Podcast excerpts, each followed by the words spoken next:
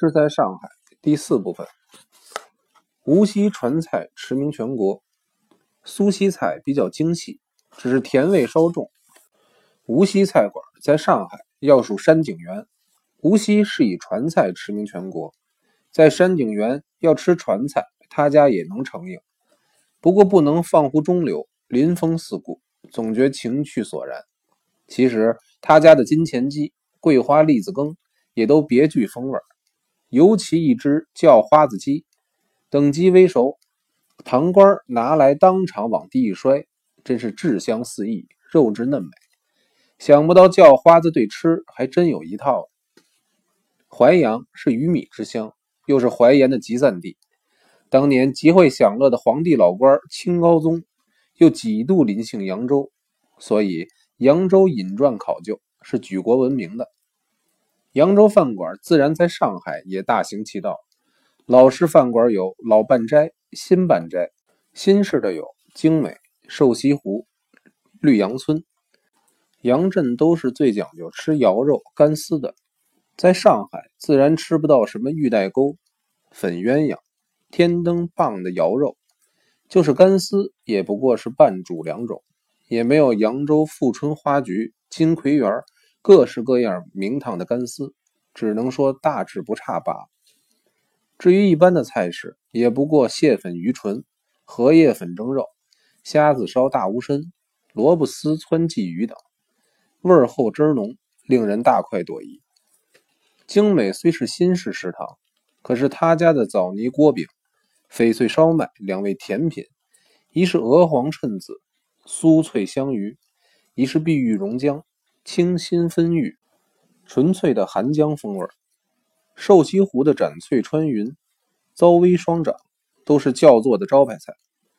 绿杨村一到冬至，就添上了野鸭包饭，沙包圆中，一揭锅盖，一阵饭香扑鼻，鲜厚酥韵，无与伦比。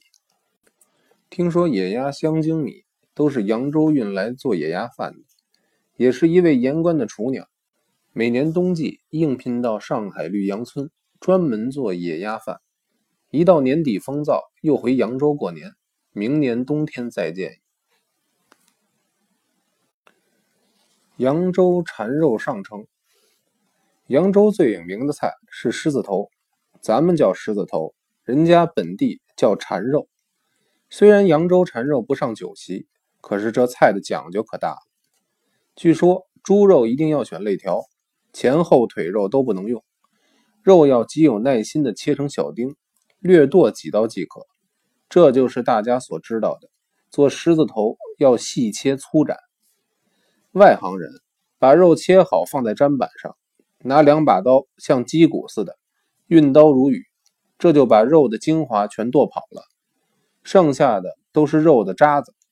所以有些美食专家不吃千刀肉，就是这个道理。肉剁好，略用稀芡粉。搓成肉圆，最忌使用鸡蛋白或鼻鸡末。搓肉圆只要略成圆，不会散开就行，千万不能用劲儿勒捏。然后用大青叶包起来，每斤肉分成四至六只均可，过大过小都不相宜。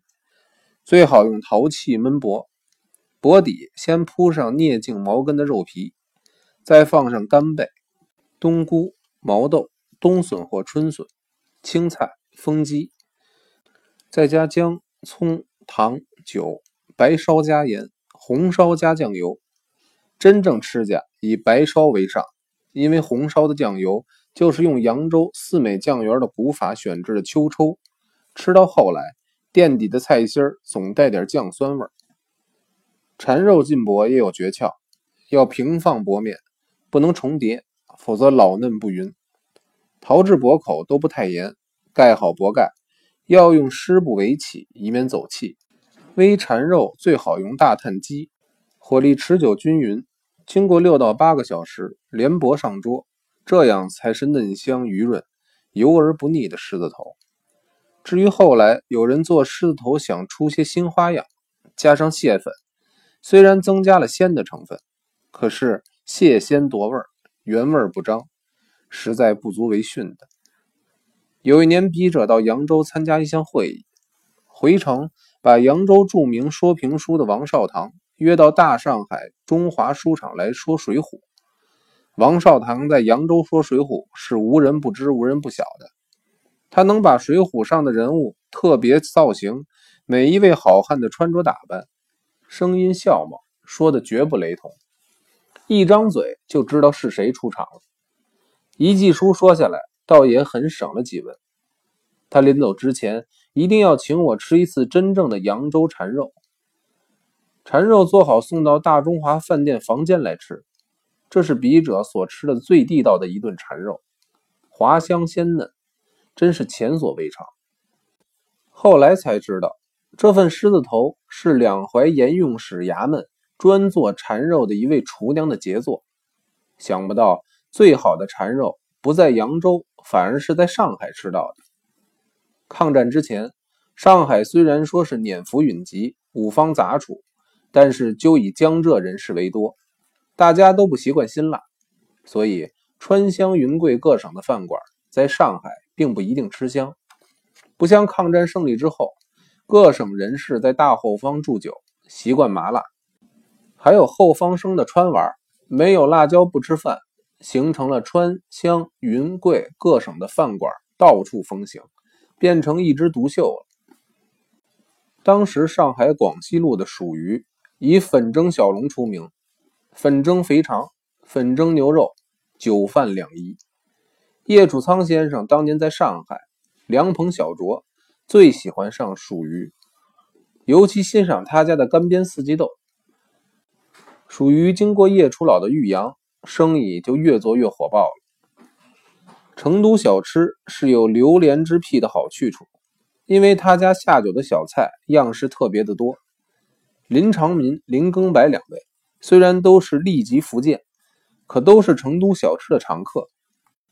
林长民常说，吃西菜最好是北平的京汉食堂，一上小吃就是二三十样，尽吃小吃就够饱了。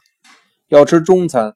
最好是上海、成都小吃，要他十个八个小碟儿，最后来碗红油抄手，两三个朋友小酌，快把钱就可以酒足饭饱，昂然出门了。以上两家川菜都是以小吃为主，能够承应酒席的，还有一家古逸轩，他家布置高雅，设备堂皇，雅座里四壁琳琅，都是实闲字画，很有点北平春华楼的派头。其实论酒席并不怎么高明，可是有几道拿手菜确实引人入胜。清炖牛鞭，用砂锅密封，小火细炖，葱姜盐酒一概不放，纯粹白炖。牛鞭炖到接近融化，然后接风上桌，罗列各种调味料，由贵客自行调配，原汤原味，所以醇厚浓香，鱼不腻人。到了冬季，去古玉轩的客人。不论大宴小酌，大都要叫一道清炖牛鞭吃。